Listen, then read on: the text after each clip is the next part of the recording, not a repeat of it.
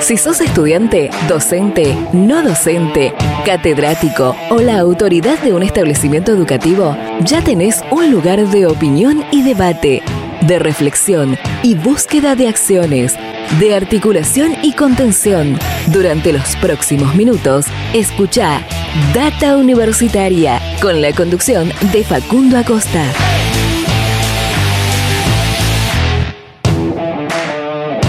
Bienvenidos y bienvenidas una vez más a este espacio dedicado a la comunidad que le da vida a las universidades. ¿Qué tal? ¿Cómo les va? Mi nombre es Facundo y como siempre los voy a estar acompañando durante esta próxima hora. Damos comienzo una vez más a este espacio donde te informamos de todo lo que pasa y va a pasar en el mundo universitario.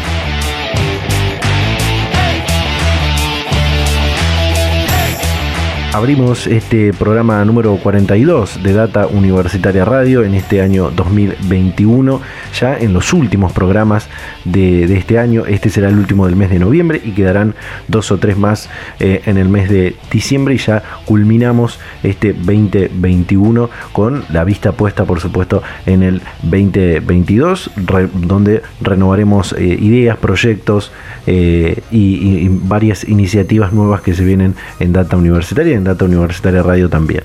Eh, hoy un programa eh, bastante variado, como todas las semanas, vamos a estar hablando de un estudio que se hizo en una universidad de nuestro país que tiene que ver con cómo afecta el COVID-19 o cómo podría afectar eh, el virus a la fertilidad de las mujeres. Eh, un estudio muy interesante que se hizo en una universidad nacional y que tuvo eh, una importante relevancia a nivel internacional, incluso llegando a ser publicado o estar por publicarse en revistas internacionales. También vamos a estar hablando con la primera mujer que va a ser decana de la Facultad de Ingeniería y Ciencias Hídricas de la Universidad Nacional del Litoral, facultad que cumplió hace muy poco los primeros primeros días del mes de noviembre eh, sus primeros 50 años y justo también va a, darse que va a tener la primera decana mujer de, su historia, vamos a estar hablando con ella en un ratito nada más. Y también vamos a ampliar algo que contamos el programa anterior, que tiene que ver, el programa de la semana pasada, que tiene que ver con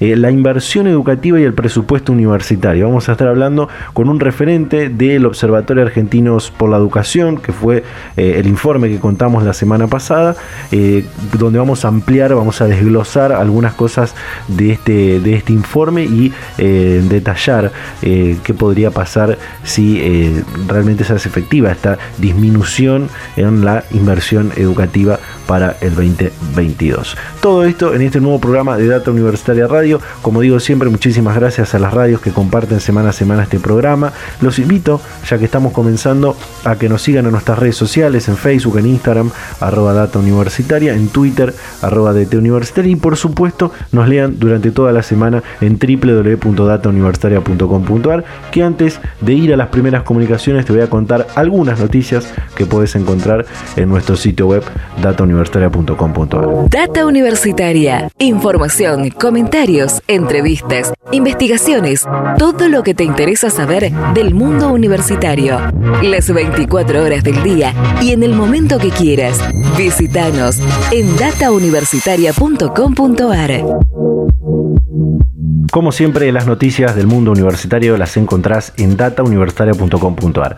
Por ejemplo, la Universidad de La Pampa presentó la carrera de enfermería profesional. La semana pasada, la Universidad Nacional de La Pampa anunció el lanzamiento de la carrera de enfermería profesional y su financiamiento permanente. A partir del mes de diciembre se abrirá la inscripción a la flamante propuesta de formación para comenzar el ciclo electivo en el año 2022 la Universidad Nacional de Villa María abrió las inscripciones para el ingreso 2022. Del 22 de noviembre de 2021 al 7 de enero del 2022 permanecerán abiertas las inscripciones para la segunda convocatoria del curso de ingreso del periodo electivo 2022 a carreras de editado completo en las distintas sedes distribuidas en la provincia de Córdoba, con excepción de las carreras de medicina y medicina veterinaria.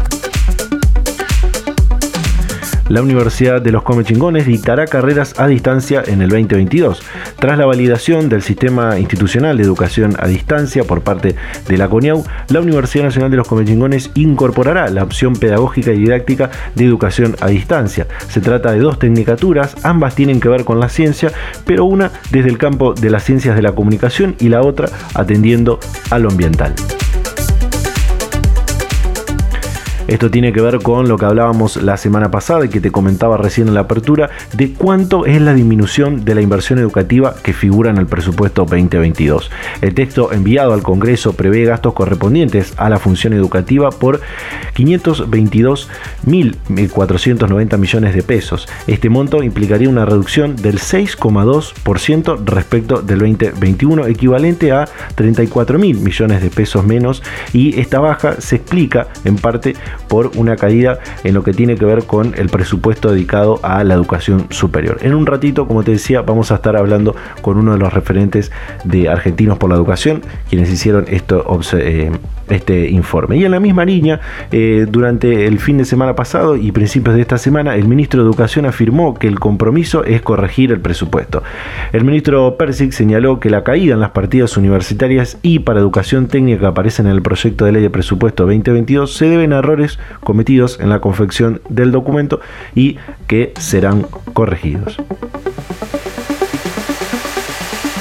Pasamos a otro tema y investigadores de la Universidad Nacional de La Plata estudiarán el impacto del cambio climático en entornos costeros. El proyecto analiza tanto ambientes de marisma, que son humedales costeros que brindan numerosos servicios ecosistémicos y ambientes de cordones litorales, donde se alojan lentes de agua dulce que se usan normalmente para el abastecimiento de agua de las poblaciones costeras. Otra noticia muy interesante tiene que ver con que la vacuna nacional que desarrollan en la Universidad Nacional de San Martín mostró importantes avances. La vacuna Arvac Cecilia Gerson que se está desarrollando en la USAM con participación del CONICET se encuentra en el paso del laboratorio a la industria en un trabajo de co-desarrollo con la empresa Laboratorio Pablo Casará. El conjunto de capacidades científicas logró producir la vacuna con buenas prácticas de manufactura, la cual en las pruebas preclínicas en el laboratorio mostró ser eficaz frente al virus y ahora se están terminando los ensayos toxicológicos. Por último, la Universidad del Chaco Austral piensa el 2022 con una presencialidad casi plena. A pocos días de finalizar el ciclo 2021, la Universidad Nacional del Chaco Austral ha comenzado a prepararse para afrontar el 2022. Manuel Ricardone, secretario académico de la UNCAUS, detalló que la idea es volver a la presencialidad en un 80 o 90%. Algunas actividades teóricas podrán seguir haciéndose de manera virtual. Las carreras que son presenciales van a volver, decía el secretario académico. Y estas fueron algunas noticias que puedes encontrar en nuestro sitio web datauniversitaria.com.ar. Hacemos un separador y vamos a la primera comunicación de este programa. Data Universitaria, con la conducción de Facundo Acosta. Y bien, vamos a ir a la primera comunicación de este programa número 42 del año 2021. Como te decía en la apertura, vamos a estar hablando con un referente de Argentinos por la Educación, que es un observatorio donde, donde recopilan datos eh, públicos sobre el sistema educativo y eh, analizan, entre otras cosas, esto que tiene que ver con la inversión y el financiamiento. Para eso está en contacto con nosotros Javier Curcio, investigador de la Facultad Facultad de Ciencias Económicas de la Universidad de Buenos Aires y del CONICET y referente del Observatorio Argentinos por la Educación. Javier, ¿qué tal? ¿Cómo estás? Bienvenido a Data Universitaria Radio. ¿Qué tal? Mucho gusto. Bueno, en el último informe que presentaron con el observatorio titulado ¿Cuál es el lugar de la educación en el proyecto de presupuesto nacional 2022? mostraron que hasta el momento la disminución en la inversión educativa sería de un poco más del 6%. ¿no? Eh, ¿Esto es correcto? ¿Cómo se calcula esta, esta disminución? Sí, ese análisis es un análisis del presupuesto nacional presentado para el año próximo, que se hizo en septiembre de este año como todos los años, como marca la ley de administración financiera, el Poder Ejecutivo tiene que presentar al Congreso un plan con un presupuesto asociado en, septiembre de cada año para el año próximo. Ahí lo que hicimos fue identificar cuáles son las actividades correspondientes a la función educativa que se incluyen dentro del presupuesto nacional. compararlas con lo que se prevé que va a ser el cierre de este año 2021, aplicando una inflación estimada, que utilizamos la, fuente oficial del relevamiento de expectativas económicas que hace eh, el, el relevamiento REM que hace el Banco Central, y con eso nos da una caída en términos reales de 6,2%, y eso es un poco el resumen del análisis. Ahí hay gastos del, Ministerio de Educación, que representan alrededor de 5% de caída, y de otros ministerios que implementan políticas educativas, o sea, políticas vinculadas a la función educativa, obra pública vinculada a la educación, gastos de educación en defensa, en justicia, en otros, en otros ministerios, algunos gastos de educación de la salud, por ejemplo, que dependen del Ministerio de Salud, que son todavía mayores y por eso el promedio nos da esa caída del 6,2%, considerando que la inflación esperada para el año próximo rondará el 46%, que es esa es la estimación de, las expectativas que, plantea el Banco Central. Eh, en esta baja del presupuesto también se explica de alguna manera por una caída real en el presupuesto que se asigna año a año al desarrollo de la educación superior, es decir, el presupuesto universitario eh, para las, eh, instituciones universitarias públicas que viene en los últimos años con bastantes dificultades, ¿no? Sí, exactamente. el gasto especialmente lo que hace al financiamiento de educación en el Ministerio de Educación está fuertemente condicionado e impulsado, podemos decir, por el, por el Programa de Desarrollo de Educación Superior, que involucra a todo el sistema universitario nacional, la caída interanual de, de, de 2022 respecto a 2021 para ese programa, para el financiamiento de universidades nacionales, eh, alcanza 5% y, y se establecen 255 mil millones de pesos para el año próximo contra una, una estimación que si, si la planteamos en términos reales este año rondará los 270 mil millones, entonces esa, esa caída es equivalente a unos 20 mil millones de pesos, considerando siempre datos de, del año próximo, digamos, ¿no? De, con el poder adquisitivo del año que viene. Eh, Javier, ¿hubo algún momento en el que se logró el cumplimiento casi completo, diríamos, de lo que estipula la Ley de Educación Nacional en torno al financiamiento, teniendo en cuenta que esta, esta ley fue aprobada en, diciembre de 2006, ¿no? Sí, la Ley de Financiamiento Educativo se aprobó en el 2006 por cinco años hasta el 2010, y luego la Ley de Educación Nacional lo hizo permanente, digamos, ese requisito para todos los años, establece que el, con el ajuste que hizo la Ley de Educación Nacional, establece que el 6% del gasto, eh, que, el gasto educativo eh, financiado por el sector público tiene que alcanzar el 6% del total del producto. Y solamente en el año 2015 se logró ese cumplimiento. Se mantuvo relativamente en un nivel relativamente cercano ese 6%, pero un poco por debajo, 5,9, 5,8, hasta el 2017, y a partir de ahí empezó a declinar los datos oficiales hoy solamente llegan hasta 2018, pero las estimaciones de 2019, 2020 y también lamentablemente lo que se está observando en 2021 eh, implican que ninguno de estos tres años se va a cumplir ese 6%. Hay, esperamos por lo menos a nivel nacional, un repunte para este año 2021 respecto de la inversión educativa del año pasado, que fue el más bajo de la serie, el, ajuste en, el sistema educativo, en todo el sector educativo fue muy fuerte en relación con la pandemia, bueno, y toda la, la discusión asociada a los problemas educativos. Y este año se revirtió a nivel nacional.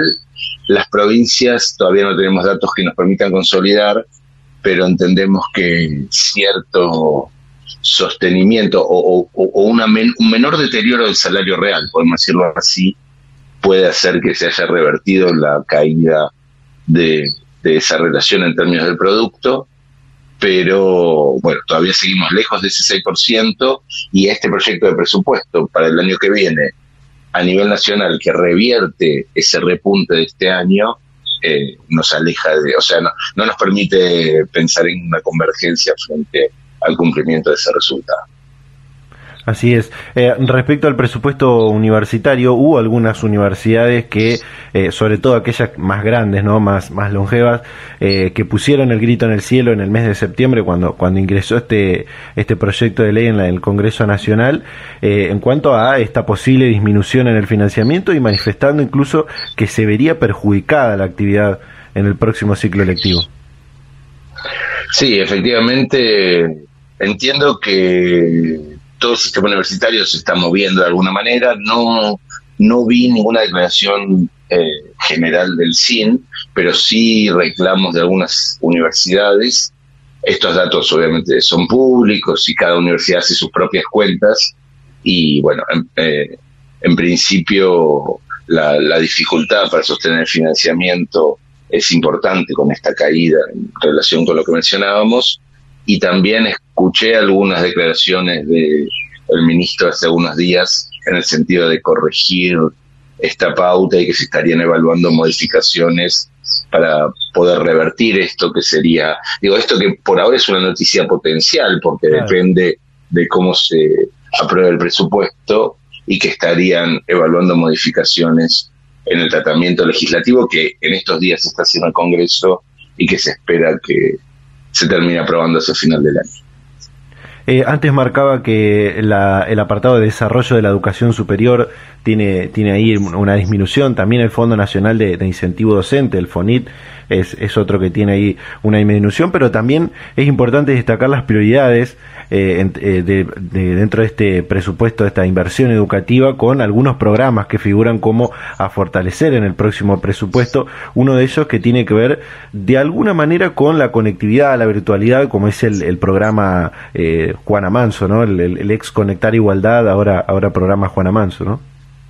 Sí, exacto más allá de la educación superior, digamos, lo, que quizás más o menos mencionamos sobre las universidades, sí por el lado de los programas que mejoran o que mejorarían siempre potencial eh, si se aprueban estas situaciones, tenemos la conectividad en el marco del programa Juana Manso, que se incrementaría en un casi duplicando, digamos, eh, la inversión actual, ¿no es cierto? O sea, se espera de 96 mil millones para el año próximo, cuando hoy tenemos, perdón, de 52 mil millones para el año próximo, cuando hoy tenemos una inversión equivalente a 26 mil millones si, si restamos el peso de la inflación.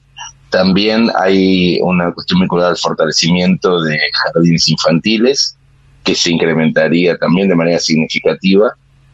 Con una aclaración, el programa de construcción de jardines, que bueno, casi lo menciona como fortalecimiento, pero implica básicamente el desarrollo de nuevos jardines, viene asignando recursos importantes en los últimos presupuestos de hace cuatro años y no logra implementarse en su totalidad. Entonces siempre tenemos buenas expresiones de deseo en el sentido de incrementar la oferta y buscar, digamos, esas nuevas construcciones que permitirían la, cumplir con la obligatoriedad de las salas de 4 y 5 y ampliar la oferta de un nivel que todavía viene con poca cobertura o relativamente más baja cobertura, pero luego es difícil de implementar porque hay que combinar con los municipios, con las provincias, conseguir todas las obras de infraestructura y eso es, digo, no, no, no se ha logrado en los últimos años, desde el 2018 en adelante. Y finalmente eh, podemos mencionar también el programa de infraestructura y equipamiento que tiene un, un incremento previsto del 24% y también es importante en términos de considerar, frente a un deterioro muy importante de esas partidas en los últimos años, un interés en una priorización eh, hacia adelante. En el sentido contrario, si miramos las malas noticias, podemos decir así, el, presupuesto está planteando, además del ajuste en la educación superior que ya mencionamos, eh, una caída en, el programa de gestión y asignación de, eh, becas estudiantes y también en las iniciativas de políticas socioeducativas que caen fuertemente. Estos programas son programas que aumentaron mucho este año, podemos decir, en respuesta a los desafíos de la reinserción y la revinculación educativa de los chicos que fueron quedando afuera del sistema eh, como consecuencia de la pandemia y el aislamiento, pero no se sostiene el año que viene y eso es un problema porque sabemos que lamentablemente las dificultades de la pandemia siguen, los problemas los retrocesos eh, generados por esos problemas son difíciles de revertir y necesitamos ahí también un rol activo por parte del rol coordinador que tiene el gobierno nacional, de apoyo a las provincias, y bueno, la caída de, de estas partidas eh, supone una mala noticia. Eh, Javier, antes eh, mencionaste esto de, de, lo que dijo el ministro de Educación Jaime Persig, que durante el fin de semana pasado, durante estos últimos días, reconoció que hubo errores en la confección del monto que se destinará a la inversión educativa en el proyecto de ley de presupuesto y a su vez, junto a otros funcionarios de, esta cartera, firmaron desde el fin de semana pasado que la intención es revertir esta, esta situación y que se garantice eh, el correcto financiamiento, crecimiento y desarrollo de, la educación en todos sus niveles durante el, el 2022, ¿no? Sí, no tenemos muchas más noticias que esas. Eh, digamos, una, una buena actitud por parte del ministerio. También el presidente en su discurso posterior a las elecciones generales mencionó que durante la primera semana de diciembre se va a presentar, dijo algo así como un proyecto plurianual con un programa económico que dé previsibilidad y que permita la inclusión y reinstale el desarrollo, un poco muy en esos términos. Entendemos que, esa, digo, que esta iniciativa también va a, o debería reconsiderar, eh, digamos, revertir parte de estos ajustes, pero bueno, no, no estamos a la expectativa de ver qué, qué, qué quiere decir en concreto eso en términos de la nueva planificación, de la propuesta de modificaciones que también se puede incorporar a nivel de, del Congreso en tratamiento que se está haciendo de la ley, pero todavía no hay ninguna ninguna certeza ni ninguna propuesta concreta de en qué, en qué consistiría la corrección a esos errores que fueron reconocidos por el ministro. Javier Curcio, investigador de la Facultad de Ciencias Económicas de la UBA, referente de Argentinos por la Educación. Muchísimas gracias por su tiempo, por la predisposición para charlar este momento con Data Universitaria. Gracias a ustedes, mucho gusto. Hasta la próxima. Data Universitaria. Información, comentarios, entrevistas, investigaciones, todo lo que te interesa saber del mundo universitario. Las 24 horas del día y en el momento que quieras. Visítanos en datauniversitaria.com.ar. Bien, ahí estaba esta comunicación con la que pudimos ampliar y detallar esto que tiene que ver con eh, el financiamiento de la, inversión educativa, el presupuesto universitario que eh, intentamos comentar o intenté comentar el programa anterior y ahora con eh, la posibilidad de hablar con Javier Curcio del Observatorio Argentinos por la Educación pudimos ampliar y desglosar un poco más este informe que, que presentaron sobre el presupuesto nacional 2022 y cómo está posicionado ahí la inversión educativa y en este caso de lo que nos compete a nosotros, que es el presupuesto universitario. Eh, esperemos que, por supuesto, eh, para el desarrollo, eh, que, que continúe el desarrollo de la educación en todos sus niveles, esto se pueda resolver en los próximos días. Así que bueno, de esta manera cerramos este primer bloque del programa. Todavía nos quedan para compartir algunas cosas, así que hacemos un pequeño corte y ya continuamos con más Data Universitaria Radio.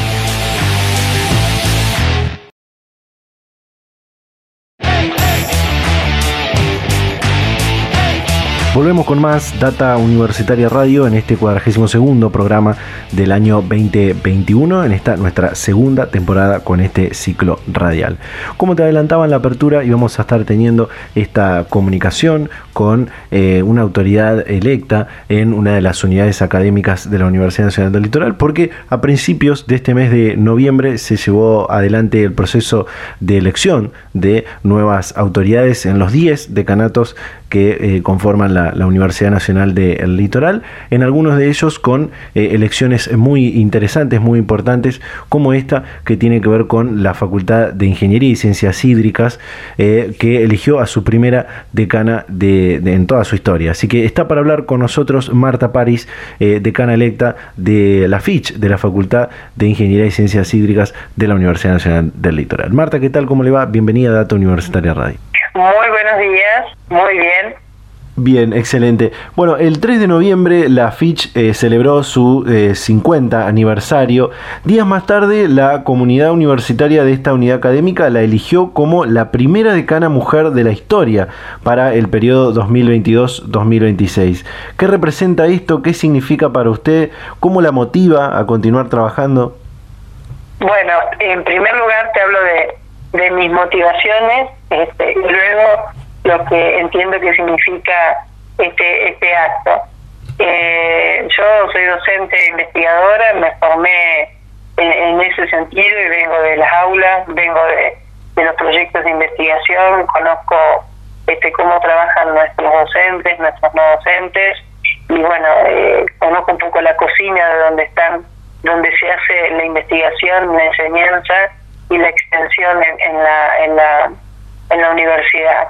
De los últimos cuatro años formé parte del equipo de gestión del actual decano como subsecretaria académica, entendiendo un poco más de qué se trata la gestión universitaria.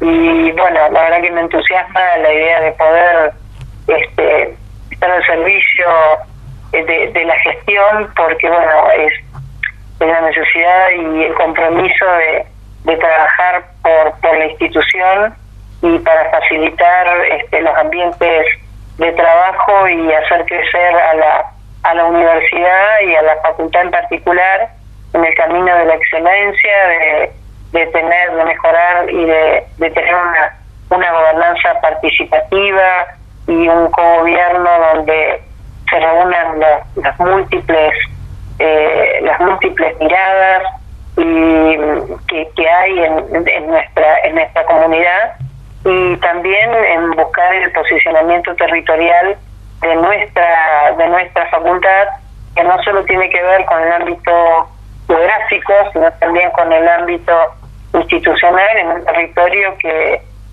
bueno es desde el ámbito local hasta el, desde el concierto de las unidades académicas que conforman nuestra universidad hasta nuestro país y en forma internacional también. Esas son, son mis motivaciones las motivaciones dentro de la visión de lo que yo tengo, que concibo a la, a la Facultad de Ingeniería y Ciencias Hídricas como un centro de excelencia en la generación de conocimiento y de capacidades para contribuir al desarrollo sostenible de, de nuestra región. eh, en una institución donde las temáticas son muy amplias y diversas y que todas tienen que ver precisamente con los objetivos de desarrollo sostenible porque refieren al agua, refieren al ambiente, refieren a, la cartografía y a la valoración del territorio y a la informática. Así que son disciplinas que, bueno, transversalizan estos objetivos y que permiten hacer un enfoque interdisciplinario de las problemáticas que se viven. En relación a, a, lo que significa que sea decana de la facultad, en primer lugar, bueno, este, cada acto electoral que se vive en la facultad es una celebración de la, de la vida democrática en nuestra institución. Así que eso es, lo primero que, que tenemos que, que referirnos. Este, celebrar que, podemos este, tener un gobierno democrático en nuestra en nuestra universidad y en particular en la facultad. Y en relación a bueno el hecho de que yo sea la primera mujer este, eh, que sea decana de una facultad de ingeniería acá en la ciudad de Santa Fe, eh, que es un hecho histórico, sí, porque bueno, nuestra facultad tiene 51 años, ha cumplido este año ya, y bueno, soy la primera este, en ocupar esta, este, este cargo, habla más bien de la madurez que tiene la comunidad de la FICH en poder reconocer las capacidades que tienen tantos hombres y mujeres para acceder a estos cargos de decisión. Claro. Eh, su, su, elección se dio al mismo tiempo que en, la en, la, en otras facultades, como por ejemplo la Facultad de Ciencias Jurídicas y Sociales, donde también tendrán la primera decana mujer de, de la historia, eh, lo cual es importante. Lo cual es importante por lo que usted dice, el avance de las mujeres en, en los espacios de, decisión. Pero me entusiasma saber y ampliar cómo cree que será el impacto de esto eh, en un ámbito, como usted decía, de las ingenierías, donde todavía siguen siendo pocas las mujeres, ¿no? Sí, bueno, seguimos siendo pocas las mujeres, pero creo que cada vez somos más, cada vez hay más alumnas de ingeniería ambiental, más alumnas de ingeniería en agrimensura, poco a poco y cada vez más de alumnos de ingeniería en informática y de ingeniería en recursos hídricos. Yo creo que la mujer tiene capacidades para desempeñarse eh, en, en, las ocupaciones que, se proponga. y no tiene que ver esto de que sea porque sea mujer o porque sea hombre, este, no puede no puede hacerlo. Entonces, como me dijo una, una estudiante, eh, para nosotros es muy valioso que, usted sea la decana porque no, nos permite visualizar que se puede llegar. Entonces, así, con esas pocas palabras, creo que, que, bueno, tiene un simbolismo que, que en principio a mí hasta me costaba asumirlo porque, mm. pero bueno, me doy cuenta que, que es importante, no tanto para mí, sino para los demás. Así que, bueno, creo que es muy respetable eso. Excelente. Eh, toda su, formación como, profesional y como funcionaria tuvo lugar, como nos contaba, en esta, en esta misma facultad que desde el próximo mes de febrero va, a conducir. Es decir, que tiene un conocimiento amplio sobre cuáles son las potencialidades y podríamos decir las carencias a desarrollar de esta unidad académica. Eh, ¿Tiene pensado estos aspectos positivos a potenciar y las dificultades a, desarrollar a partir de, su gestión? Sí, por supuesto aspecto positivo es que, bueno, nosotros tenemos, tenemos todo, los, los decanos anteriores, como siempre digo, han dejado una vara alta porque yo he visto crecer y transformarse a esta facultad, desde aquella facultad de, Ingeniería en Recursos Hídricos solamente en la que empecé en el año 81 hasta la que es hoy, donde tenemos cuatro carreras de, de grado y muchas carreras de posgrado, un doctorado en ingeniería, tecnicaturas, carreras a distancia, hay, hay mucho, mucho se ha crecido en la facultad y bueno, la, la meta es este, seguir caminando hacia la excelencia. La excelencia es el, horizonte. Nunca se alcanza y uno tiene que tenerlo ahí, en el objetivo. Entonces ese es el desafío principal, el mejorar cada vez más nuestra calidad. Eh, para, para, para desafíos, para cumplir, bueno, desafíos en el hecho de poder empezar a trabajar definitivamente en proyectos educativos eh, de extensión e investigación que sean verdaderamente interdisciplinarios, porque las temáticas que en la facultad se desarrollan así lo habilitan, y no solo para entrelazarse mutuamente dentro de nuestra unidad académica, sino con el resto de las unidades académicas de la universidad y también con el sector productivo, el sector económico, el sector social de, nuestro de nuestro entorno. Y digo entorno de nuestro territorio y en un territorio que es figurativamente este, amplio, ¿no? Porque eh, hoy día este, no tenemos límites y entonces las escalas de esta territorialidad este, van desde el ambiente del ámbito local hasta el ámbito internacional. Eh, la FIT tiene un reconocido prestigio a nivel local, a nivel nacional y a nivel internacional, y bueno, eso es lo que el desafío es mantenerlo y aumentar. Eh, recién mencionaba algo sobre las carreras eh, de, la, de la Fitch eh, y, me gustaría ampliar lo de la oferta académica de la facultad teniendo en cuenta esto de que son carreras duras, como se dice, que cuentan con una fuerte carga experimental, ¿no? ¿Cómo impactó la, la falta de presencialidad en estos últimos dos años y qué aspectos positivos pueden quedar de la virtualidad esta de emergencia en la que estamos para, para estas carreras, ¿no? Bueno, este, la verdad que todos los docentes debemos reconocer, tanto los docentes como los no docentes y los estudiantes, toda la comunidad educativa de la FICH ha hecho un gran esfuerzo durante estos dos años en la virtualización de la enseñanza. Eh, y a esto me refiero no solamente a ayornar los contenidos para dar para dar una enseñanza a distancia que no es lo mismo dar hacer una enseñanza en modo presencial entonces, el esfuerzo que han hecho nuestros docentes, los no docentes, en darnos soporte, infraestructura a través de las plataformas educativas, a través de utilizar los trámites que también los docentes y los no docentes tenían que realizar, porque no es un hecho menor, o sea, no, no es dictamos una asignatura y es un hecho aislado, hay también trámites administrativos que realizar y también eso se tuvo que llenar desde el expediente digital hasta el título digital que se pide en nuestra universidad del litoral. Y eso tiene que ver con el esfuerzo de los docentes, de los docentes y también de los estudiantes, que tuvieron que bueno, a, aprender a, cómo utilizar una plataforma de educación a distancia, eh, cómo utilizar Zoom, GP Meet o Meet o Google Meet o bueno, todas las plataformas que, los docentes podemos disponer para, para hacer estos encuentros mediados por, por videoconferencia. Quedó, aprendimos mucho. Yo creo que la vuelta a la presencialidad este, no va a ser la misma, que tenemos que aprender de lo que de todo lo que vivimos y rescatar las cosas buenas.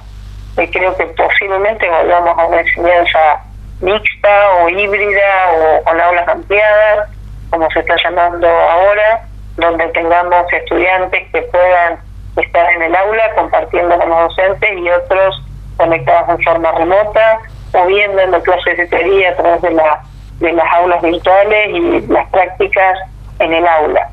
Eh, ¿Cómo afectó esto a las prácticas esenciales, presenciales que, que teníamos en nuestras materias que son con un fuerte contenido experimental? Bueno, sí, en algunos casos los profesores hicieron los esfuerzos de plantear simulaciones dentro de las aulas virtuales y ahora poco a poco se están retomando, bueno, ya desde principio de año en realidad, se están realizando y el año pasado también prácticas esenciales en laboratorios, o con manejo instrumental o salidas a campo para que los alumnos adquieran o la regularidad completa de las asignaturas o la, aprobación de las mismas. Entonces es mucho esfuerzo porque bueno, todo esto también, la práctica presencial que se está realizando también requiere de cuidados en lo que respecta a la parte sanitaria, eh, de hacerlo con aforos, hacerlo con distanciamiento, etcétera, etcétera, con, el, con la higienización, la sanitización de los ambientes y también de los equipos que se utilizan. Entonces fue, fue toda una ingeniería eso, verdaderamente. Sí. Eh, quiero preguntarle por último algo que mencionó varias veces que tiene que ver con la, con la territorialidad, eh, porque como, como, la mayoría de las unidades académicas de la, de la Universidad Litoral, la FICH se involucra de lleno en el territorio, trabaja intensamente con diferentes problemáticas. Una de ellas creo que tiene que ver con el, lo medioambiental. Eh, ¿Qué acciones continuará la facultad respecto a el cambio climático, el desarrollo sostenible, sustentable, el cuidado del ambiente? Territorio, bueno, la facultad es una facultad que está abierta a recibir las demandas de, de, la comunidad, ya sea de el ámbito gubernamental, no gubernamental y del sector este, productivo, del sector social, para atender, eh, para asistir en, en esas en esas demandas que tienen que ver que bueno con los impactos eh, de la problemática del cambio climático, de la variabilidad climática, bueno, de estas lluvias intensas, de las crecidas y de las sequías, este, y también, bueno, con, con el tema del abastecimiento de agua potable, con el tema de, del abastecimiento para, para diferentes usos, con las problemáticas de, de contaminación y, bueno, con todo lo que tiene que ver con el territorio y con el desarrollo de otras de otras actividades que son complementarias o que participan en ellas, como bueno la gestión de los recursos, este, la informatización. Eh, prontamente esperamos tener ya en órbita una quinta carrera de ingeniería que es la ingeniería en inteligencia artificial, que también viene a atender un montón de demandas este, en la comunidad. Así que, bueno, esperamos estar a tono con, con todo esto para, para atender esto y cumplir nuestro rol eh, para el desarrollo sostenible. Excelente. Marta París, eh, electa como la primera decana de la historia de la Facultad de Ingeniería y Ciencias Hídricas de la Universidad Nacional del Litoral, muchísimas gracias por su tiempo, por la predisposición para charlar con Data Universitaria. Bueno, no, un gusto. Muchas gracias por, por, el, por la entrevista. Hasta luego. Hasta luego. Data Universitaria. Información, comentarios, entrevistas, investigaciones, todo lo que te interesa saber del mundo universitario. Las 24 horas del día y en el momento que quieras. Visítanos en datauniversitaria.com.ar.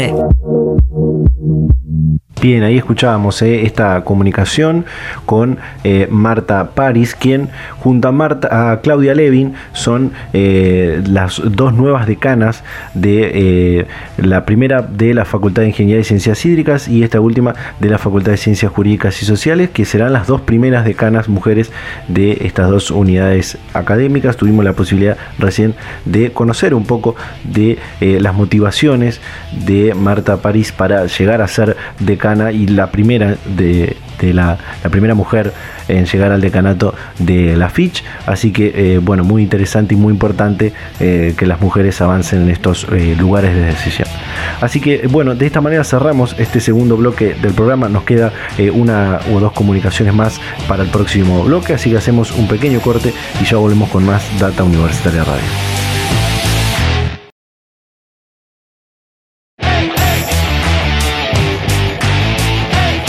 Seguimos en Data Universitaria Radio en este programa número 42 del año 2021, ya encaminados al cierre final de este programa, no sin antes eh, tener esta comunicación eh, que tiene que ver con un estudio eh, muy innovador, incluso llegando a tener una relevancia internacional que tuvo lugar en una universidad nacional de nuestro país. Para eso está para hablar con nosotros la licenciada en genética de la Universidad Nacional del Noroeste de la provincia de Buenos Aires. Yamila Herrero. Yamila, ¿qué tal? ¿Cómo estás? Bienvenida a Data Universitaria Radio. Hola, ¿qué tal? ¿Cómo estás, Facundo? Buenos días a todos. Bueno, eh, lideraste un trabajo que descubrió el impacto de eh, la COVID-19 en la fertilidad femenina, que tuvo una importante repercusión internacional por lo novedoso de estos hallazgos. Eh, primero, contanos cómo surgió, qué lo motivó a encarar esta investigación y seguido, cómo fue el proceso, cómo se llevó adelante. Bueno, eh, la verdad es que fue un mega trabajo en equipo porque están involucradas varias instituciones. Tenemos CONICET, agencia, una empresa farmacéutica llamada Ferring que es extranjera y fue la que nos dio el dinero para llevar a cabo esta investigación.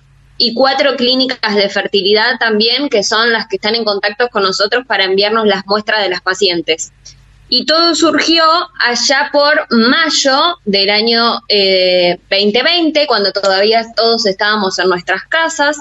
Ahí eh, la verdad es que teníamos ganas de volver al laboratorio. El laboratorio siempre se abocó a estudiar distintas patologías asociadas al ovario eh, nosotros teníamos otras líneas de investigación antes de que apareciera eh, el COVID. Estábamos más vinculados, por ejemplo, a lo que es oncofertilidad. Vemos cómo proteger al ovario frente a distintas terapias antitumorales. Pero bueno, esto les dio un giro a, lo que eran nuestras líneas de investigación para abocarnos a esto. Y bueno, eh, la verdad es que necesitábamos el dinero para hacer esta investigación en ese momento no nos pareció apropiado presentarnos a lo que eran los subsidios que se estaban dando en Argentina, ya que dado el momento de la pandemia era prioritario el desarrollo de kits de diagnósticos, el desarrollo de vacunas, pero empezamos a ver que había distintas empresas farmacéuticas extranjeras que estaban destinando dinero justamente a estudios de este tipo, de secuelas de, por ejemplo, el efecto de COVID en la fertilidad masculina, femenina. Entonces presentamos el proyecto y eh, lo, lo, seleccionaron para darnos el dinero justamente para realizar esta investigación. Así que así arrancó todo. Bien. Eh, Yamila, teniendo en cuenta que la gente que va a escuchar esto, no todos eh, son pueden ser licenciados en genética, te voy a pedir que nos, nos expliques, nos cuentes cómo hace el virus para afectar a la fertilidad o a la célula reproductiva de, la mujer. Bien. Nosotros nos dimos cuenta mediante nuestros trabajos que eh, lo afecta, ¿sí? Pero no conocemos, no se conoce el mecanismo, ¿sí? Lo que nosotros hicimos fue, nos, como les decía, nos pusimos en contacto con estas clínicas de fertilidad que lo que hacen es mandarnos, ¿sí? De, son muestras de pacientes que se someten a distintas terapias de reproducción asistida, ¿sí? Que no pueden tener hijos de manera natural. Entonces, cuando esta mujer se acerca a, a esa clínica, recibe un tratamiento y cuando se retiran los ovocitos, que los ovocitos son, le llamo al óvulo, ¿sí? Cuando está dentro del ovario, cuando los médicos retiran esos óvulos, salen además con un líquido que los rodea que se llama líquido folicular o fluido folicular. Lo importante de ese líquido o fluido folicular es que a nosotros indirectamente nos habla de la calidad de ese óvulo, ¿sí? que es muy importante ya que va a formar parte del embrión. Entonces, nosotros en ese líquido medimos distintos parámetros que nos permiten acercarnos ¿sí? a qué estaría pasando dentro del ovario de esa mujer esta, este impacto que tiene el COVID en la, fertilidad es eh, por un tiempo, por un tiempo, eh, después se puede recuperar, eh, la mujer se vuelve, en este caso la mujer, ¿no? Pero podría ser también el hombre, se vuelve infértil, ¿cómo, cómo es esto? ¿Esto se, se, se pudo investigar también? Bien, esto es importante destacar. Nosotros no estamos diciendo que una mujer quede infértil, sí, o estéril decimos que puede verse afectada lo que es la fertilidad. Nosotros creemos que eh, estos parámetros van a lograr revertirse con el correr del tiempo, ¿sí? ya que el ovario es un órgano que tiene muchísima plasticidad y muchísima capacidad de regeneración. Pero no podemos asegurarlo. Por eso lo que estamos haciendo ahora es los resultados que nosotros obtuvimos en los que vimos que la fertilidad se, podía ver afectada eran pacientes que tenían entre dos y nueve meses de recuperadas de COVID. Lo que vamos a hacer ahora, justamente para responder a esa pregunta, es reclutar nuevas pacientes que hayan pasado más tiempo de recuperadas de COVID, ¿sí? más de un año. Entonces, de esa manera queremos ver si justamente todos estos parámetros que nosotros medimos, ¿sí? que se encontraban alterados en estas pacientes que tenían entre dos y nueve meses de recuperadas de COVID, logran revertirse. Nosotros vimos distintos parámetros, ¿sí? alterados, como te decía, medimos, por ejemplo, en ese líquido folicular algún parámetro que nos permitió ver que podía estar afectada la angiogénesis, que es la formación de nuevos vasos, y es clave justamente para una correcta irrigación sanguínea y que esos óvulos se desarrollen correctamente y sean de calidad. También medimos otro parámetro que también se veía afectado, llamado interleuquina 1 beta, que no importa, pero es una citoquina que está involucrada en lo que es el proceso de ovulación. Entonces, al estar alterada, también nos habla de que podría estar alterado el proceso de ovulación. Eh, también tenemos dos herramientas en el laboratorio que nos permiten, como te decía, acercarnos, como nosotros no podemos ver qué está pasando dentro del ovario de esa mujer, tenemos que tratar de mimetizarlo de alguna forma en el laboratorio. Para eso tenemos dos herramientas que llamadas líneas celulares. Por un lado, de células de ovario, que son muy importantes porque son las que le dan nutrición a ese óvulo, y por otro lado, células endoteliales, que también forman parte de lo que es eh, los vasos sanguíneos, que es, por lo que explicaba anteriormente, son muy importantes. Entonces también además analizamos el efecto de esos líquidos de las pacientes justamente en estos tipos celulares y realizamos distintas mediciones para ver cómo podrían estar afectando a estas células y también encontramos eh, distintos parámetros que se veían alterados. Eh, Justamente cuando incubábamos las células, digamos, con el líquido de las pacientes recuperadas de COVID. Bien. Eh, debido a, como decía al principio, la, novedad de, los hallazgos de, esta investigación que, llevaron adelante, pudimos saber que este trabajo se, será publicado en revistas internacionales. Eh, imagino una emoción muy grande, ¿no? ¿Qué, genera eso dentro del equipo eh, que, lideraste, no? Sí, ya fue publicado, ah, eso se publica así en una, en una revista a nivel internacional, ya, ya logramos publicarlo. La verdad es que fue una emoción y, un alivio muy grande para, todo el, laboratorio, ya que justamente lo que nosotros queríamos es que se enteren, digamos, las pacientes de que si tienen algún problema eh, en la fertilidad o, no pueden quedar embarazadas rápidamente después del COVID, que sepan que eso no se debería una causa propia de la pareja, sino solamente al COVID y creemos que de forma transitoria eh, pero más allá de eso, en lo que fue el equipo, la verdad es que una, una alegría inmensa de lograr. Eh, fue, la verdad es que fue un trabajo muy arduo porque eh, no frenamos durante la pandemia, estuvimos yendo a trabajar todo el tiempo para tratar de obtener estos resultados eh, lo más rápido posible. Así que bueno, estamos, estamos contentos de haber logrado publicar eh, estos resultados. Fue un, como te decía al principio, fue un mega trabajo eh, en equipo.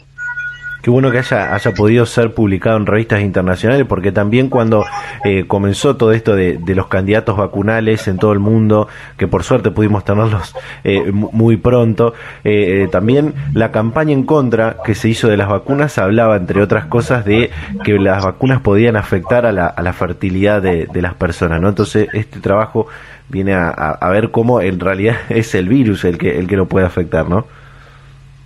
Eh, exacto, no, no, hay ningún trabajo hasta ahora, sí, que demuestre que la, alguna de las vacunas pueda tener un efecto en la fertilidad, tanto femenina como masculina. No existe ninguna evidencia científica de, eso.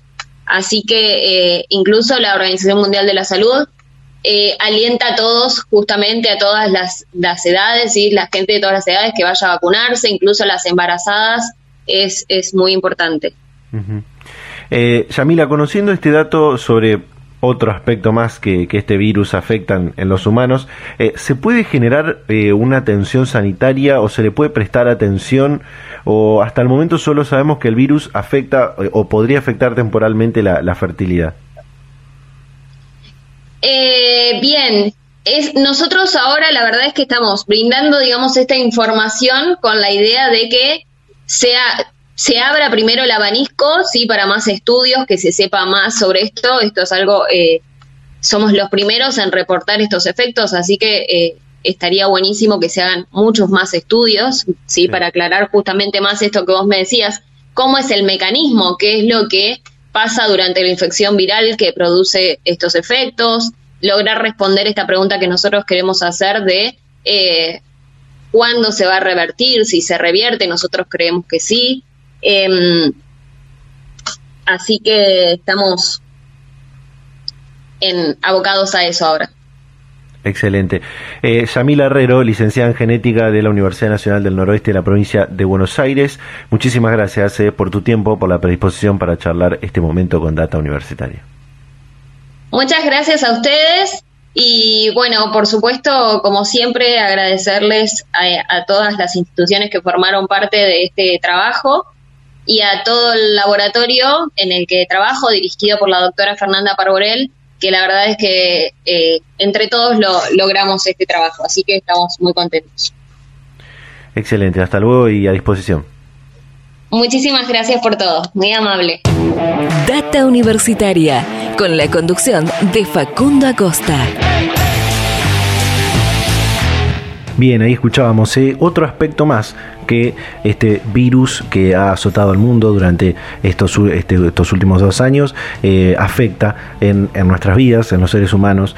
Eh, así que, bueno, hay que seguir cuidando, cuidándonos. Eh, las vacunas son efectivas, están haciendo efecto, pero todavía nada ha terminado. Así que hay que continuar con los cuidados que hemos aprendido durante este último año, con la, estos últimos dos años, con la pandemia del COVID-19. Bueno, muy interesante todo lo que hemos compartido a lo largo de este programa, lo que hablábamos al principio de la inversión educativa, el presupuesto universitario, eh, cuáles son las prioridades respecto al financiamiento de la educación para el 2022 con Javier Curcio, referente del Observatorio Argentinos por la Educación, eh, con quien pudimos desglosar todo, todo este último informe que han, que han presentado. También lo que hablábamos eh, en el bloque anterior con Marta París, decana electa de la Facultad de Ingeniería y Ciencias Hídricas de la Universidad Nacional del Litoral, que desde el próximo mes de febrero se va a transformar en la primera decana mujer de esta unidad académica de la Universidad del Litoral. Eh, y todo su, recorrido, su paso por eh, esta, esta facultad y cuál es la impronta y la mirada que le va a dar a, su gestión. Y esto último que hablábamos con eh, Yamila Herrero, licenciada en genética de la UNOVA, sobre este estudio muy interesante, estos hallazgos que eh, han, logrado que se, publique su investigación eh, y la de su equipo en revistas eh, internacionales, que por supuesto seguramente va, a dar lugar a que muchos otros eh, organismos científicos eh, puedan investigar y seguir investigando acerca de esto en otras partes del mundo. Así que bueno, muy interesante, muy importante, gracias a todos los que participaron y, con quienes pudimos comunicarnos en este programa y llegamos al final de este cuadragésimo segundo programa de Data Universitaria Radio. como siempre, agradecerles a todas las radios, a todas las emisoras que comparten semana a semana este este ciclo radial. Invitarlos, invitarlas a que nos sigan en nuestras redes sociales, en Facebook, arroba data universitaria, en Instagram, arroba data universitaria, en Twitter, arroba DT universitaria. Se pueden suscribir también a nuestros canales de Spotify, de YouTube, para volver a escuchar este y otros programas anteriores, también ver otros contenidos complementarios y como siempre durante toda la semana en www.datauniversitaria.com.ar. Nos quedan, como decía al, principio, los últimos programas del 2021, eh, resta este y seguramente dos o tres más en el mes de diciembre, así que iremos compartiendo ya los últimos programas y renovaremos las energías para el 2022. Como siempre, nos vamos a encontrar a esta misma hora y en este mismo día la próxima semana. Chau, chau.